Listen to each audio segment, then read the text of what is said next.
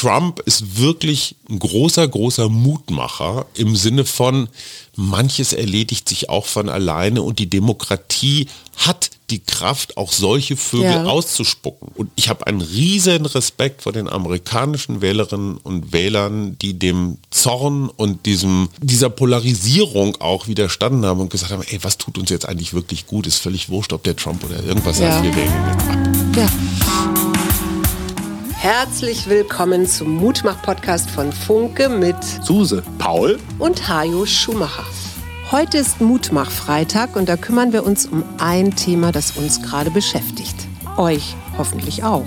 Der Mutmach-Podcast auf iTunes, Spotify und überall, wo es Podcasts gibt. Abonniert uns gerne. Das ist für euch kostenlos, aber für uns ein Kompliment, das Mut macht. Und jetzt geht's los. Einen wunderschönen guten Tag. Wir haben wieder Freitag. Hier sind Hajo und Suse Schumacher Hallo. mit einem wunderbaren Thema. Und zwar geht es heute um das Leben mit Widersprüchen. Ja, und das geht ja direkt los an diesem Wochenende. Die in Deutschland heiß diskutierte Frage, darf man WM in Katar gucken? Das ist aber nur so einer von diesen Widersprüchen. Es gibt ja noch ganz viele. Ne? Aber also, warte mal ganz kurz. Ich möchte ja. jetzt trotzdem gerne mal von dir wissen, was du dazu denkst.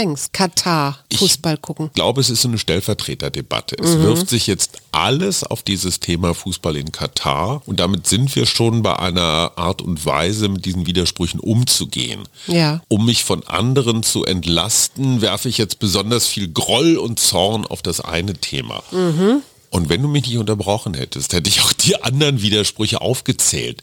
Also, wir finden, dass wir eine feministische oder menschengerechte Außenpolitik machen sollen. Das mhm. ist natürlich auch Wirtschaftspolitik. Putin ist ein Schwein, dürfen wir kein Gas mehr beziehen, also fährt man zum Emir von Katar um dort Flüssiggas zu besorgen. Mhm. Aber was hat das jetzt mit feministischer Außenpolitik zu tun? Weil Katar ein Land ist, das bestimmte Menschenrechtsstandards, die ah. wir hochhalten, nicht erfüllt. Mhm. Ne? Also 6500 Tote auf den Baustellen ja. ist so ein Grund. So, und jetzt sagt der katarische Außenminister völlig zu Recht, das ist eine interessante Moral. Ihr wollt unser Flüssiggas, aber ihr wollt den Fußball nicht gucken, der hier mhm. stattfindet. Und damit ist auf eine sehr brutale Art und Weise einer mhm. dieser Widersprüche auf gedeckt. Aber wir haben das ja beim Fleischkonsum, beim Benzinkonsum und, und, und. Fracking, sage ich nur. Fracking, auch ein Riesenthema, ja. Wie ist es mit unserer hohen Moral zu vereinbaren, dass in anderen Teilen der Welt die Umwelt zerstört wird, damit wir Gas bekommen? Ja. Wäre es nicht moralisch integrer zu sagen, wir ruinieren unsere eigene Umwelt, mhm. wenn wir dieses Zeug unbedingt brauchen? Mhm. Dann sehen wir auch, was passiert und sind vielleicht noch schneller dabei, auf regenerative oder andere umzustellen. Ja, und ich habe noch was, nämlich Klimawandel. Ne?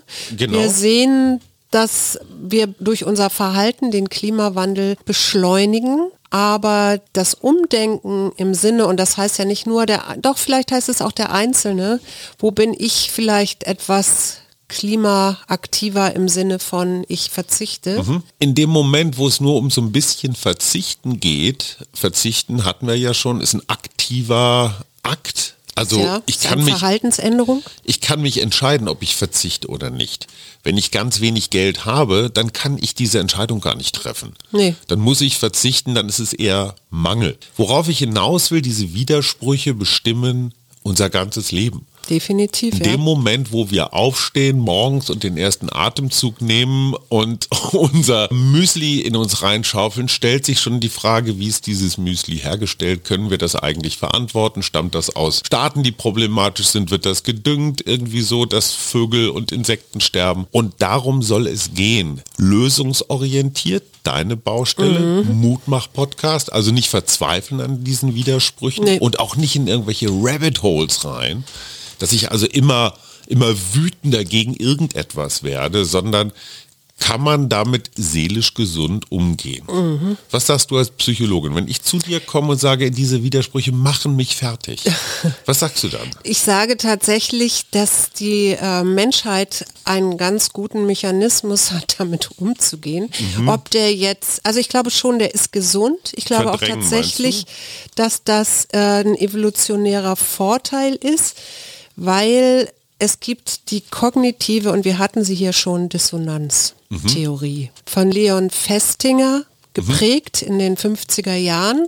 Und zwar hatte er so ein ganz schönes Beispiel, nämlich es gab so eine Untergangssekte. Ne? Mhm. Die berechnen ja alle paar Nas lang mal, wann der letzte Tag ist und die Menschheit untergeht. Und die haben alle so. eins gemeinsam, stimmt nie. Und dann warteten sie, also warteten alle darauf, dass das jetzt passiert. Es passierte natürlich nicht, wie so häufig. Und dann kommt ja danach auch ein Erklärungsmuster. Und in mhm. dem Fall kam, dass die Sekte dann sagte, naja, wir haben äh, inzwischen, äh, wir haben irgendwelche Maßnahmen, Gebete, keine Ahnung was mhm. gemacht und deswegen ist das nicht passiert. Mhm. Leon Festinger hat nämlich beobachtet, dass Menschen, wenn, wenn sie eine Entscheidung getroffen haben, dann auch bei dieser Überzeugung oder dieser Entscheidung bleiben. Wir wissen, in Katar wird Fußball gespielt. Wir mhm. wissen, dass dort Menschenrechte verletzt werden. Mhm.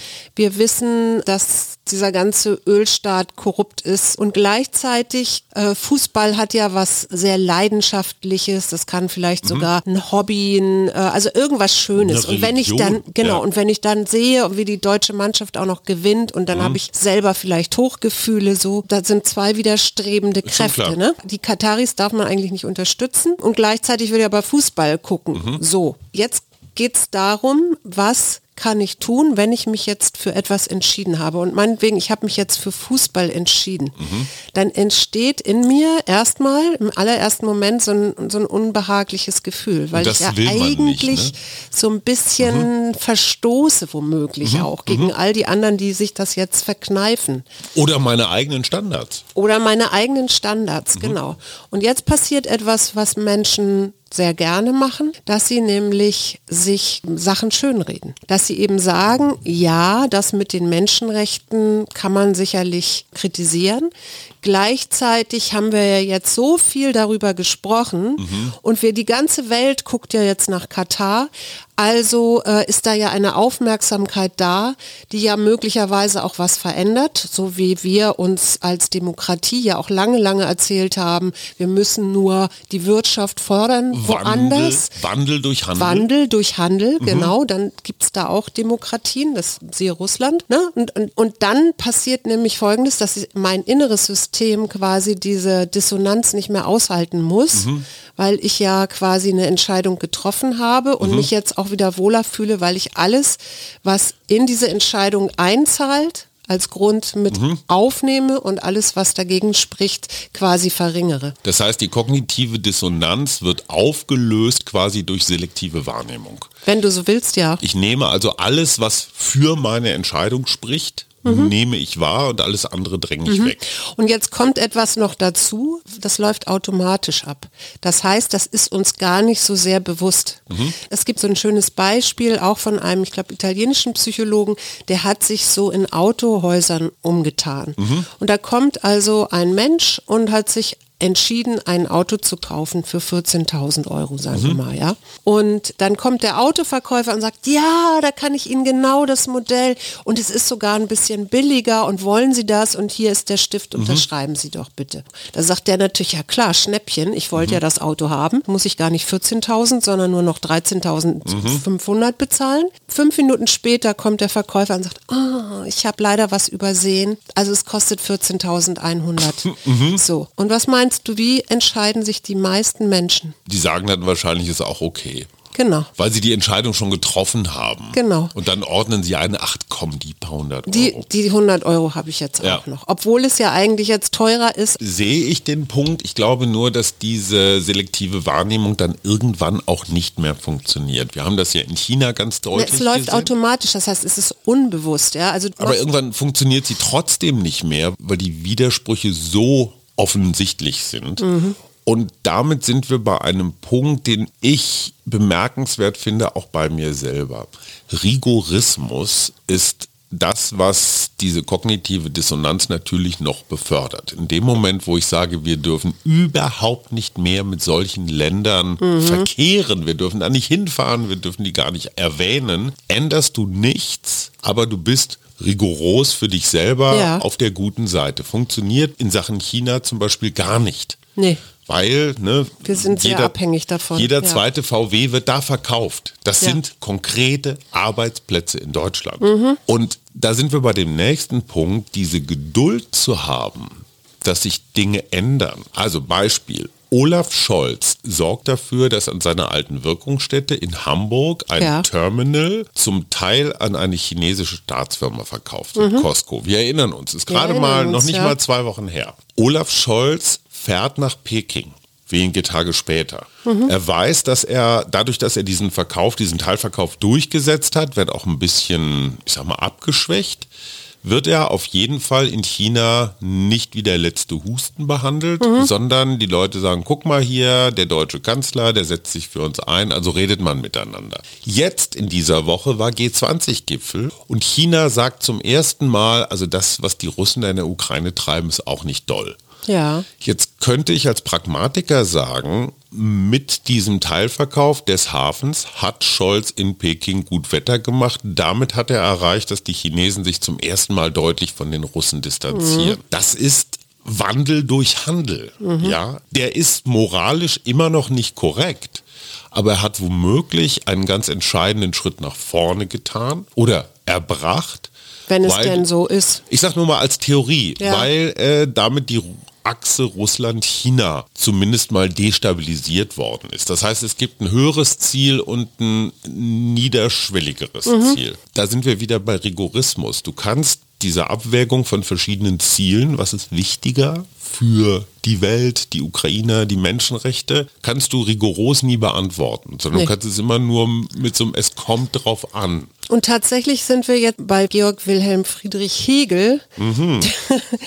der ja schon im 19. Jahrhundert davon gesprochen hat, dass es keine Widerspruchsfreiheit gibt, Mhm. ne, sondern dass es alles aus Widersprüchen, die ganze Menschheitsgeschichte aus Widersprüchen besteht. Daher die und dass das Dialektik. Ja, und dass das eben auch nur den Fortschritt am Ende möglicherweise schafft. Wenn wir jetzt nochmal philosophisch werden, ein ganz großer Hemmschuh ist ein Ding, von dem wir beide, glaube ich, wenn ich da für dich mitsprechen darf, sehr überzeugt sind. Ja. Und zwar Ich ist weiß das, nicht, wovon du redest, aber ja, ja. das ist das Denkmodell des Universalismus. Universalismus bedeutet, dass die Menschenrechte überall auf der Welt für jeden Menschen gelten. Das heißt also letztendlich das Grundgesetz, das wir hier haben, das ja sehr ähnlich mit anderen demokratischen Verfassungen ist oder auch der äh, Allgemeinen Erklärung der Menschenrechte der Vereinten Nationen. Wenn wir davon ausgehen, dass alle Menschen die gleichen Rechte haben, dann müssten wir morgen anfangen, unseren Energieverbrauch, unseren Ressourcenverbrauch so runterzuschrauben, Ja. dass wir nur noch unseren Anteil für die 80 Millionen, also das eine Prozent, ne? 80 Millionen von 8 Milliarden, die wir jetzt gerade in dieser Woche auch gerissen haben, mehr darf ich nicht verbrauchen, weil ich nehme sonst anderen was weg. So, tun wir aber nicht. Mit diesem Widerspruch muss ich auch leben. Ja, aber fairerweise müsste man sagen, runter vom Konsum. Bedeutet aber zum Beispiel auch, und jetzt wird es für mich wirklich richtig spannend, in dem Moment, wo ich sage, und jetzt sind wir beim Thema Fracking, das Bundesverfassungsgericht hat quasi in Erweiterung des Grundgesetzes gesagt, eine intakte Umwelt ist ein Menschenrecht für nachfolgende Generationen. Du hast mir vom NABU so einen Aktivistenzettel geschickt, so Ja. von wegen, Fracking geht gar nicht und ganz fürchterlich. Das verstehe ich aus NABU-Sicht lokal für Deutschland, aber ich verstehe nicht, wie man sagen kann, woanders auf der Welt dürft ihr eure Umwelt komplett kaputt machen, damit wir hier im Warmen sitzen. Ich bin auch kein Freund von Fracking. Aber es wäre doch ehrlich und für mich auch moralisch geboten zu sagen, wir übernehmen die Verantwortung für den Dreck, den wir selber anrichten. Ja, definitiv. Warum bist du dann gegen Fracking? weil ich das Ganze immer noch ein bisschen, noch ein bisschen weiter sehe. Und zwar, wenn du die Erde als einen lebendigen Organismus siehst, die nicht nur darin besteht, dass Menschen sich daran bedienen können, mhm. um bestimmte Sachen zu ermöglichen, also wie zum Beispiel eine Heizung, sondern das Ganze wirklich siehst als etwas, was halten bleiben sollte, auch eben mhm. in Hinblick auf die nächsten sieben Generationen oder noch mehr, dann verbietet sich das generell für mich, Fracking überhaupt nur nach, also überhaupt darüber nur nachzudenken. Bin ich total bei dir. Nur hier haben wir wieder das, das Thema Prioritäten in Verbindung mit unterschiedlichen Zeithorizonten. Mhm, du hast genau. völlig recht, wenn du sagst, die Erde muss grundsätzlich geschützt bleiben. Ja. Nur in dem Moment, wo wir heute ganz rigoros sagen, wir verbrauchen jetzt nichts mehr, wir arbeiten nur noch mit dem, was wir haben. Wir schrumpfen. Würde es relativ automatisch bedeuten, dass die Menschen auf die Straße gehen, dass sie radikale Parteien wählen und so weiter. Das heißt also, auf dem Weg, das Ziel, eine gesunde Erde zu erreichen, würde ich hier mal eben kurz die Demokratie. Könnte sein, also weiß man ja nicht, weil wir machen es ja nicht. Also Cherie, wir haben doch schon nach dem Russland-Überfall auf die Ukraine gesehen, wie schnell die Menschen alleine nur mit dem Thema Benzinpreis auf die Straße zu kriegen sind. Stichwort Gelbwest. Deswegen die ganzen Wumse und Doppelwumse, um genau dieses zu verhindern. So, und da sind wir wieder bei einem Wertekonflikt. Mhm. Will ich hier eine halbwegs funktionierende Demokratie außer Kraft setzen, um das rigorose Ziel, mhm. womit du völlig recht hast, dann auch nicht zu erreichen. Weil die, die danach kommen, mhm. nur mal angenommen, es wären Rechte, denen ist das Klima und der Ressourcenverbrauch und die Menschenrechte, ist, ist denen völlig wurscht. Und da sind wir wieder bei diesem Thema Universalismus. In dem Moment, wo wir finden, dass alle Menschen gleich sind, haben wir den grundsätzlichsten aller Grundsatzkonflikte, weil extreme Parteien nicht universalistisch denken. Nein, nein. Die denken immer, es gibt unterschiedlich gute oder schlechte Menschen. Ja. Also die Identitätspolitiker und Politikerinnen zum Beispiel sagen, du als alte weiße Frau, ich als alter weißer Mann, wir dürfen bei bestimmten Debatten überhaupt nicht mitreden, weil wir irgendwelche Diskriminierungserfahrungen nicht gemacht haben. Mhm. Damit wird unser beider Grundrecht auf Meinungs- und Äußerungsfreiheit eingeschränkt. Die Rechten sagen auch, wir Deutsche, wir Arier, mhm ne, sind wertvoller ja, ja. als irgendwelche Migranten. Und jetzt, und jetzt interessanterweise erzeugst du bei mir gerade so eine äh, Dissonanz, mhm. so eine kognitive Dissonanz, weil ich auf der einen Seite mein Herz ja sehr grün ist im mhm. Sinne von, ich möchte die Natur schützen, mhm. ich möchte sie erhalten. Und ich weiß, es gibt auch viele Leute, die da so ähnlich denken wie ich. Und gleichzeitig weiß ich aber, dass es auch eine große Menge gibt. Und da fällt, fallen mir jetzt gerade so die Klimakonferenz ein, mhm. ja, in Ägypten, mhm. wo ja man annehmen könnte, dass afrikanische Staaten sagen, so, ihr habt jetzt hier die ganze mhm. Zeit uns ausgebeutet und jetzt hm, haben wir irgendwelche Forderungen an euch. Und ich glaube, wenn ich das richtig gelesen habe, gibt es jetzt einige afrikanische Staaten, die sagen, wir haben Öl und wir wollen das jetzt fördern. Ja, klar. Ne? Was aus, der, aus dem Blick der afrikanischen Staaten ja auch völlig nachvollziehbar ist. Klar. Und gleichzeitig äh, blutet mein Klima oder beziehungsweise Naturherz, mhm. weil ich denke, ach du Scheiße, da merke ich, wie ich anfange traurig zu werden und ich, wie ich überlege, wie ich da wieder rauskomme. So. Aber und dann bleibe ich bei mir mhm. in meinem kleinen äh, Schneckenhäuschen oder in meinem kleinen Umfeld und versuche da was zu ändern, um diese großen Probleme ähm, gar nicht mehr so genau anzugucken. Also und da sagen jetzt moderne Moralphilosophen, das ist der richtige Weg, was du machst. Traurig sein und Schneckenhaus alleine führt zu nichts. Brauchen wir nicht lange drüber reden. Nee, genau. Aber es gibt zwei Fähigkeiten, auch die sind sehr menschlich. Das erste ist nämlich Kompromiss. Genau. Das heißt, ich bin nicht rigoros, sondern nur mal als Beispiel jetzt, Sigmar Gabriel, der ja nicht mehr Politiker ist, sondern Privatmann und sich selbst vermarktet. Insofern weiß man nicht ganz genau, warum er Dinge sagt. Mhm. Der sagt zum Beispiel, in Katar haben sich in den letzten Jahren viele Dinge zum Positiven gewendet. Ja. Und wir Deutschen sollen jetzt mal nicht so eine große Klappe haben. Bei uns war Homosexualität bis vor ein paar Jahren auch verboten.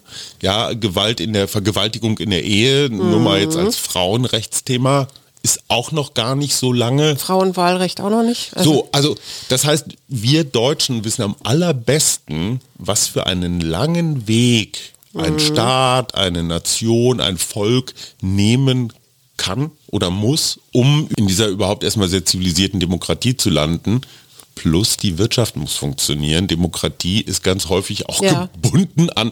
So, das heißt, der Kompromiss uns zu sagen, kurzfristig erreiche ich vielleicht nur ein bisschen, das große langfristige Ziel gar nicht, aber einen kleinen Schritt dahin. Genau.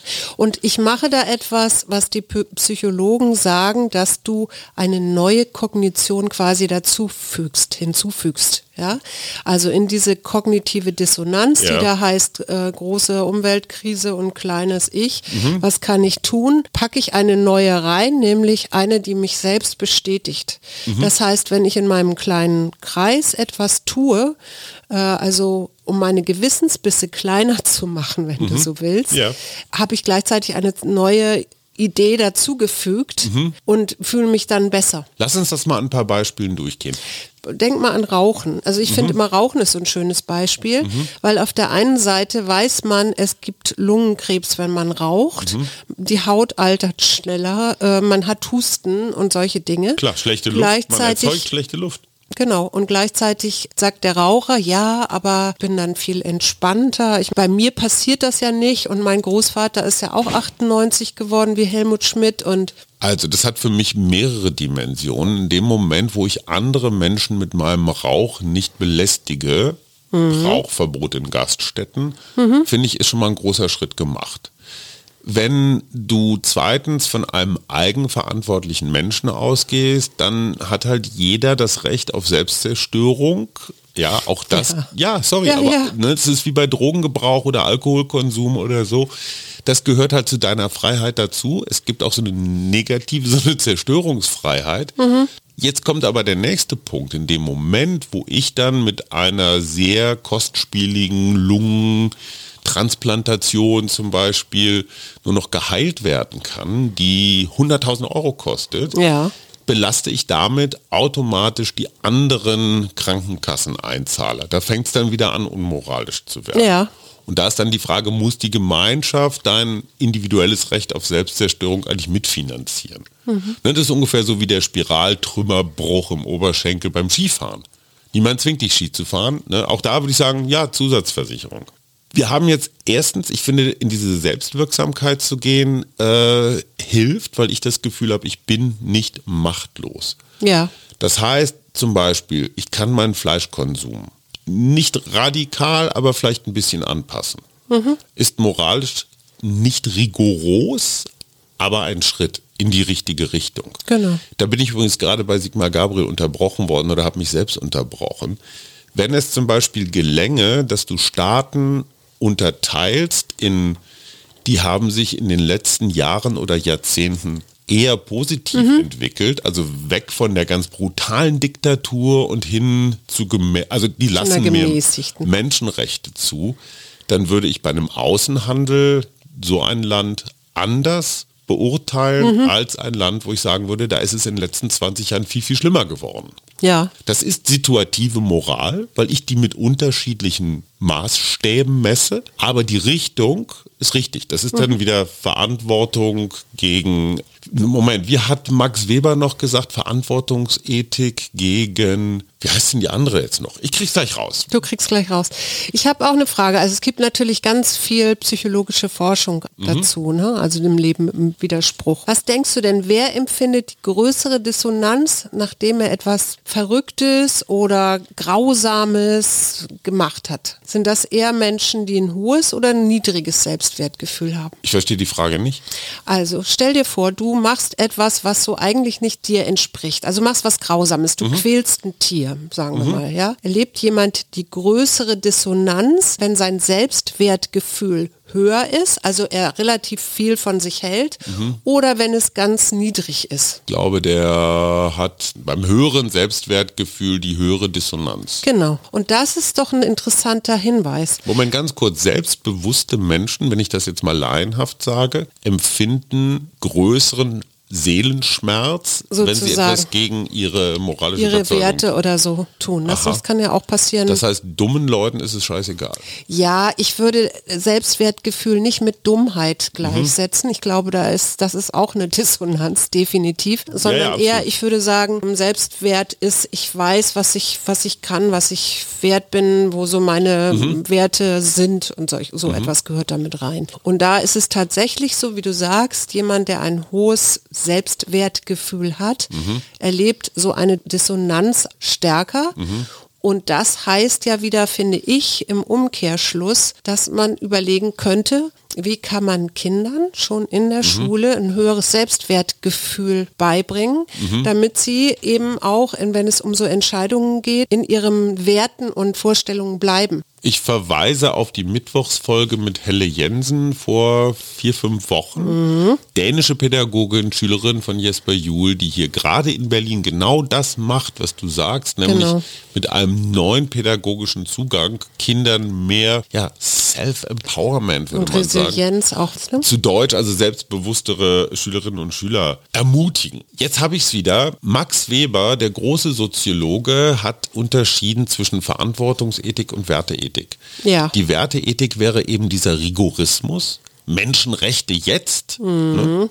letzte Generation, Letzte, ja. Klimaschutz jetzt, sehr rigoros. Kann man auch nichts gegen sagen, Nee. weil es ist immer richtig. Der Verantwortungsethiker allerdings sagt immer, kommt drauf an. Wie kann ich das möglichst mit vielen Menschen gemeinsam erreichen? Und jetzt vielleicht mal die grundsätzliche Frage, und wenn man beides einfach mal so stehen lässt? Dann hast du aber bei jeder politischen Entscheidung genau diesen Grundsatzkonflikt. Ja, der Verantwortungsethiker würde sagen, okay, wir müssen auch an die sozial Schwachen denken oder die Pendler oder Ja. ne, die ganzen Debatten, die wir beim Schon Treibstoff klar, das ist ja dann die Dissonanz. Also das, ne? Genau. Also, aber du könntest ja sagen, wo ist der Kompromiss? Also wo ist der Kompromiss? Genau. Nicht so rigoros zu sein einerseits Ja. und andererseits vielleicht die anderen mitzudenken, aber eben auch nicht nur, ja? Also die Richtung wird beibehalten, nur das Tempo wird vielleicht ein bisschen gemindert. Zum Beispiel. Da sind wir wieder beim Scholz-Kosko-Ding, ne, wo ich sagen würde, wenn es so war, wie ich es mir jetzt gerade ausgedacht habe, dann war das von Olaf Scholz womöglich ein Kompromissweg, um mit China einigermaßen vernünftig umzugehen. Ja. Zu sagen, stopp, bis hierhin und nicht weiter, ihr kriegt nur 25 Prozent, nicht 35. Ja. Aber grundsätzlich sind wir erstmal einem Welthandel gegenüber offen. Genau. Annalena Baerbock hat gerade den Entwurf einer, weil du gefragt hast, feministischen oder menschenrechtlich geprägten Außenpolitik ins Kanzleramt geschickt. Das war ganz frisch in dieser Woche. Und da geht es halt darum, wie gehen wir mit China um. Die macht genau das. Die sagt auf der einen Seite wichtiger Handelspartner, auf der anderen Seite ist das, was jetzt so Expansion angeht, was Systemwettbewerb angeht mit den Chinesen, ist auch Fakt. Also Kompromiss, Investments hier in Deutschland nicht mehr als drei Milliarden. Ja. Was immer noch viel ist auf einen Schlag. Mehr sichern wir durch unsere, ja, es gibt so Außenhandelsversicherungen, ne? Also die, der deutsche Staat sichert dann solche Geschäfte ab. Mehr als drei Milliarden sichern wir dann nicht mehr ab. Ja, und bestimmte vielleicht auch noch, ich weiß nicht, ob das da drin steht, aber vielleicht auch noch bestimmte Sparten gelten als äh, nicht verhandelbar oder so. Ne? Weil wir hatten ja dieses Beispiel auch mit der Chipfabrik oder diesen Halbleitern und das finde ich zum Beispiel ist so eine ganz schwierige Sache, weil da einfach auch, wenn du das weiterdenkst und jetzt nicht nur beim rein wirtschaftlichen jetzt Investment bleibst, sondern Ja. bei dem, was damit dann möglich ist zukünftig. Ich finde, das kommt mir manchmal ein bisschen zu kurz. Also diese kurzfrististigen Entscheidungen, die aber nicht in der äh, Langfristigkeit gedacht sind. Unmoralische Frage meinerseits an die Moralexpertin. Bin ich Suse. nicht, aber ja. kann man Menschenrechte unterschiedlich gewichten. Dass ich zum Beispiel sage, ein Staat, eine Diktatur, die ihre Bürger, ihre Menschen, siehe jetzt Iran, beschießt, in Folterknäste steckt, hinrichtet. Das geht gar nicht. Also in dem Moment, wo Menschen dran glauben müssen, wo sie sterben, geht gar nicht. Korruption, da stirbt jetzt vielleicht nicht sofort einer davon, ist aber auch ein eine absolute Geißel, weiß jeder, ne? Ja. weil, weil damit sämtliche Staatlichkeit eigentlich ausgehebelt wird. Korruption drücken wir mal ein Auge zu. Also dass man so, weißt du, Ich finde verschiedene... eine Staffelung grundsätzlich, also jetzt bei diesen beiden Themen, echt schwierig. Finde ich auch schwierig, aber Also ich, ich würde immer dagegen argumentieren, weil es am Ende ja doch wieder den Einzelnen auch trifft. Also ne, in beiden Fällen. ich würde total dafür argumentieren, Mhm. weil es, du kannst ja nicht sagen, alle diktatorischen oder autokratischen Staaten sind gleich schlecht. Die, die etwas gemäßigter sind oder sich Richtung Liberalisierung entwickeln, da läuft vieles falsch, aber ich unterstütze die Gesamtrichtung. Insofern finde ich, kann man da schon Unterschiede machen. Wie gehen wir jetzt? Und das ist für mich als Mutmacher ganz wichtig. Wie gehen wir damit um? Du hast gesagt Selbstwirksamkeit. In dem Ja. Moment, wo ich etwas tue. Also mein Lieblingsbeispiel, was das Fracking angeht. Wäre es möglich, dass wir Deutschen ganz bewusst sagen, wir übernehmen die Verantwortung für die Energie, die wir selber verbrauchen. Wir erlauben in Maßen Fracking in Niedersachsen. Da liegt ja das ganze Erdgas. Werden aber gleichzeitig, weil wir wissen, dass wir da was Verkehrtes tun, große, große Gebiete, die im Moment vielleicht noch nicht unter Naturschutz stehen, werden wir gleichzeitig unter Naturschutz stellen. Dass du also unter einem großen ökologischen Strich vielleicht Ja. auf so ein Unentschieden. Ja, ich finde daran nur so schwierig, dass es ja immer wieder neue Regierungen gibt und alte Sachen dann wieder aufgehoben werden. Und also das ist ja dann nicht in Stein gemeißelt. Wenn du mir versprechen würdest, dass das tatsächlich so bleibt, dass die Naturschutzgebiete da bleiben oder da sein dürfen auf ewig. Gehen wir mal so. von aus. Aber das Ich- wäre für mich eine Möglichkeit. Ich würde das noch erweitern. Ich würde sagen, wenn wir das machen, was ich ja prinzipiell durchaus nachvollziehen kann, warum das schon sinnvoll ist hier in Deutschland, würde ich immer sagen, wir müssen erstmal wissenschaftlich durchleuchten, ob diese Fördermethode wirklich so das Nonplusultra gerade ist oder ob es nicht noch andere Möglichkeiten gibt das wäre für mich eine, eine Grundbedingung. das ist so das, das ist so für mich das aller, allererste. Ich möchte erstmal alle Schwierigkeiten oder Probleme oder so ausschalten, Klar. um dann eine Lösung zu finden, die vernünftig ist, aber immer mit dem Blick auch zu sagen, okay, wir gehen hier in die Verantwortung. Das ist aber für mich ein Punkt, den ich für kognitive Dissonanz ganz entscheidend finde. Die Heuchelei, also die so eine Scheinmoral, um ne, diese Dissonanz zu vermeiden. Das ist das, was mich höllisch nervt. Weil ich glaube, dass wir da in eine ganz falsche Richtung rennen, Naja. weil wir uns selber bescheißen. Ich sag dir das Beispiel ARD und ZDF. Was glaubst du, wie viel haben ARD und ZDF in den Jahren 2021 bis 2024? Vier Jahre. Zwei davon kommen noch. Was haben unsere beiden öffentlich-rechtlichen Sendeanstalten an Sportrechten bezahlt? ohne daran Bedingungen zu knüpfen, dass wir diese Sportrechte nur dann kaufen, wenn die Sportveranstaltungen auch in Ländern oder Städten stattfinden, die so einigermaßen unseren Standards. Was glaubst du, wie viel? In vier Jahren ARD und ZDF. 1,5 Milliarden Ja, Euro. Du förderst mit diesen 1,5 Milliarden Euro ganz viele korrupte Sportfunktionäre, weil dieses Geld geht an Sportverbände, das sind die Inhaber dieser Senderechte. ja. Und mit unserem öffentlich-rechtlichen Geld wird, ohne dass darüber viel debattiert wird, werden diese korrupten Sportfunktionäre, die eben keine Fußballschulen bauen, sondern die Kohle selber einstecken, werden gefördert. Wenn sich jetzt ein Frank Plasberg, den ich ja gar nicht so fürchterlich finde wie viele andere, er hat mein vorletztes Buch vorgestellt und ich fand ihn sehr angenehm. Ja. Wenn Frank Plasberg jetzt in seiner letzten Sendung anprangert, dass die ARD auf der Marketing-Ebene anpreist, werben Sie im Umfeld der ARD, äh, Katar-WM, dann kriegen Sie ganz tolle Reklamepakete und gleichzeitig im Programm aber sagt böse, böse, böses Katar, dann ist das für mich eine Heuchelei. Auf der einen Seite verdiene ich Geld mit Katar, auf der anderen Seite finde ich es ganz fürchterlich. Das ist wie mit dem Flüssiggas und dem Fußball. Das ist für mich Heuchelei. Dann bist du bei dieser selektiven Wahrnehmung, eine Heuchelei auch noch für sich selber rechtfertigen zu müssen. Ja. Das führt zu totalen Seelenqualen. Definitiv, aber ich Dann, weiß gar nicht, ob die kognitive Dissonanz, ob man das damit tatsächlich erklären kann, hängt ja nicht an der Entscheidung eines Einzelnen, sondern das ist ja, weiß ich nicht, von der ARD-Intendanz äh, oder. Wir sind die ARD. Wir sind die Gebührenzahler dieser ARD. Ja gut, aber wir entscheiden nicht darüber, welche Werbung wo, wie und wann äh, läuft. Nein, aber wenn alle Zuschauerinnen und Zuschauer dagegen aufbegehren würden, gegen diesen... Ja, aber das ist genauso wie mit dem Fleischverzicht oder dem äh, weniger Fleisch, was wir hier neulich mit Ulrike Herrmann hatten. Ja, aber das, worauf ich hinaus will, nicht Katar ist das Problem, so. sondern die Vergabe nach Katar ist das mhm. Problem. Ja. Und zwar hat diese Vergabe stattgefunden, indem unsere Gebührengelder Sportfunktionäre finanziert haben, die dieses Land ausgesucht mhm. haben. Ja. Das heißt, wir sind am Ende des Mittäter. Tages sind wir Mittäter, ja. Und es wäre nie Katar geworden, wenn diese korrupten Heinis nicht für Katar gestimmt hätten. Mhm. Das heißt, wir prügeln eigentlich den falschen Hund. Mhm. Ja. ja.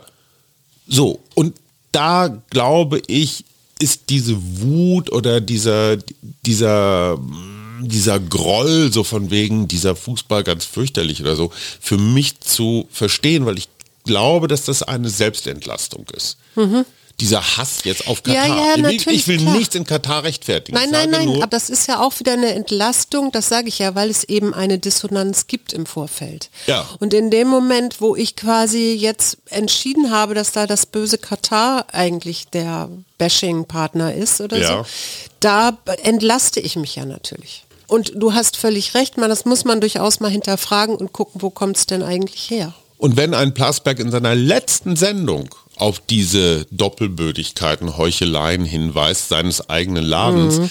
finde ich das auch so ein bisschen die Abteilung schlanker Fuß.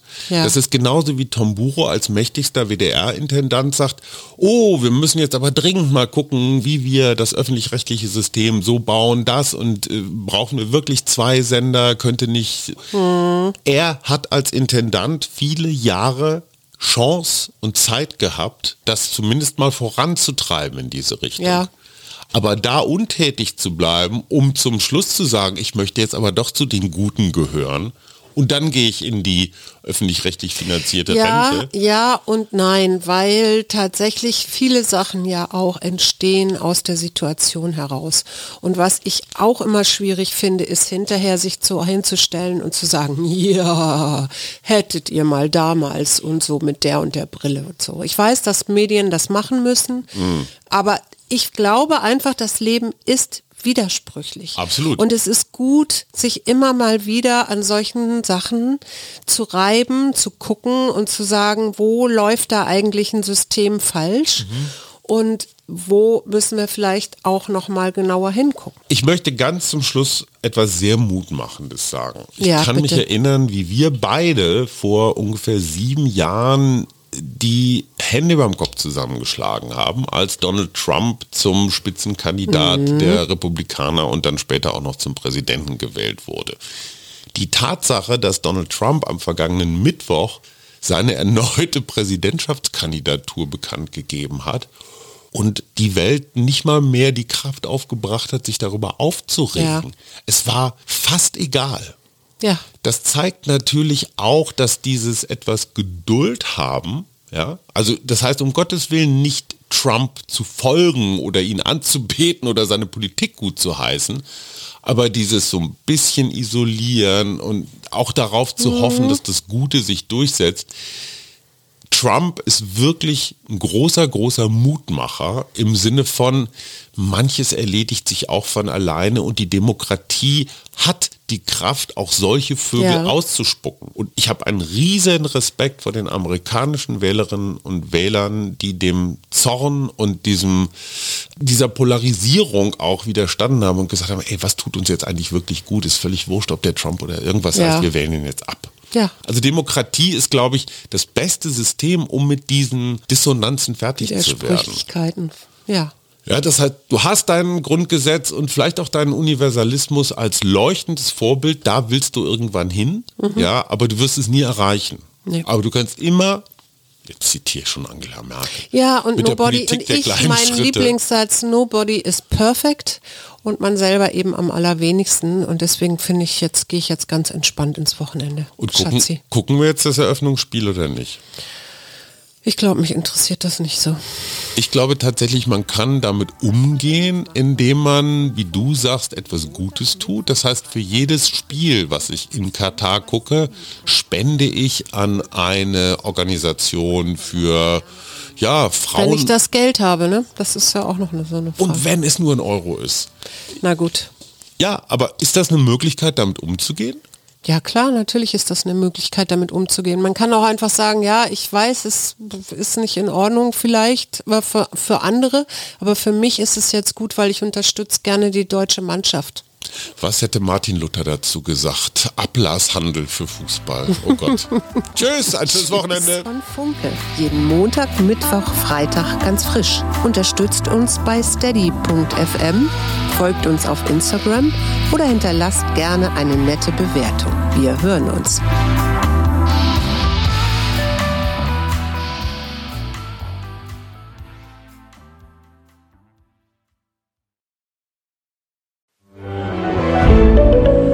Ein Podcast von Funke.